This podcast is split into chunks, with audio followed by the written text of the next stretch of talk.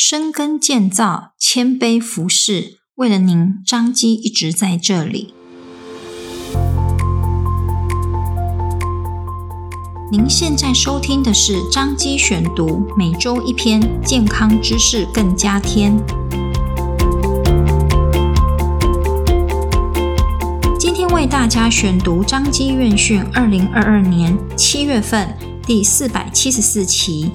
由物理治疗组高以恩物理治疗师所写的《战胜深呼吸练体力，Omicron 不费力》。二零二零年年初，一场世界从未经历过的疾病开始蔓延，严重特殊传染性肺炎 （COVID-19） 从此开始逐渐扩散。台湾，我们的国家也正在经历这场风暴。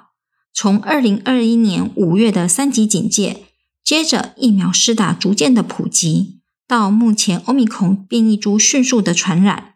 虽然目前确诊后的症状多数都是轻症，但不论感染后是轻症还是重症，都有一定的比例会留下乏力、呼吸困难、胸闷等等的后遗症。且因为传染力最长会延续至七天，因此，一经确诊，就必须要居家隔离七天。这无法出门的七天，总也让人感到一定程度的紧张和焦虑。因此，在隔离期间，可以透过基本的呼吸运动和肌耐力训练来维持自己的肺活量以及体力，并借由运动来缓和情绪。让我们接下去看看有哪些运动可以帮助自己战胜欧米孔吧。首先要学会用横膈肌的力量来呼吸，也就是俗称的腹式呼吸。维持在身体直立的坐姿。一开始，先慢慢的从嘴巴吐气，圆唇吐气法，将嘴唇嘟起，轻轻吹气。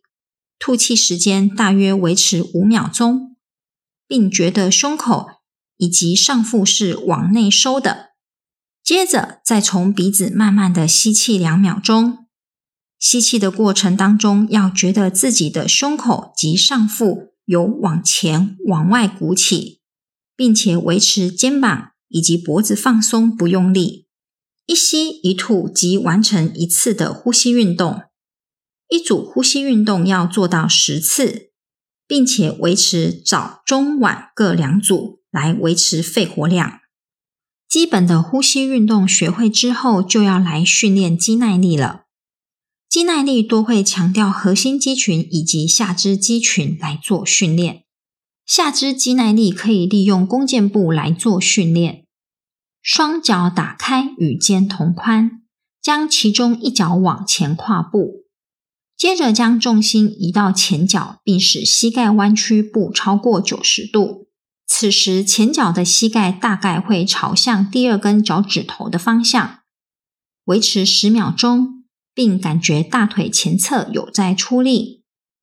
再慢慢将重心移回后脚，一次做十下，早、中、晚各一组，并记得两侧都要做哦。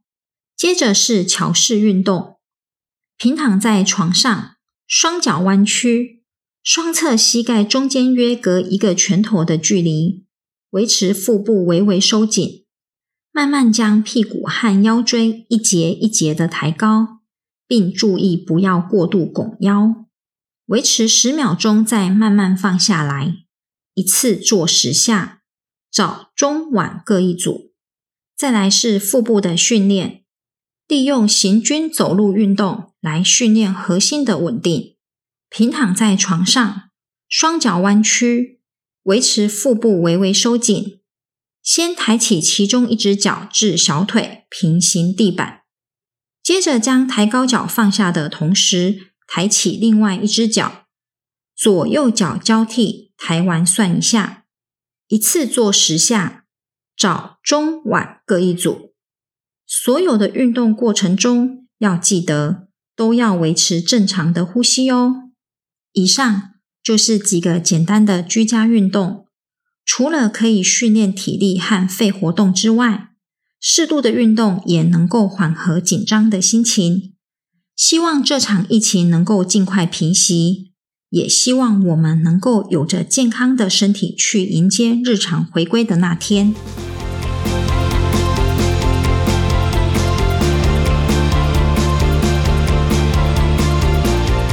谢您的收听，湾购台语版的哦，欢迎大家去收听哦。彰化基督教医院为了您一直在这里。下次见喽。